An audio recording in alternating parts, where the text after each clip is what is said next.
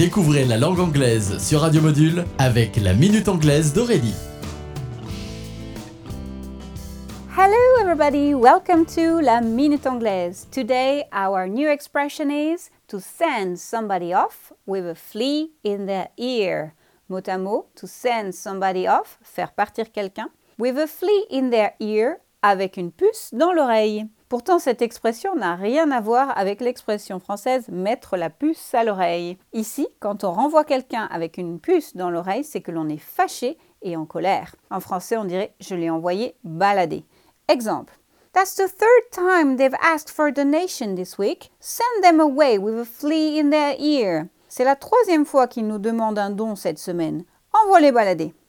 Well, that's it for today, so goodbye.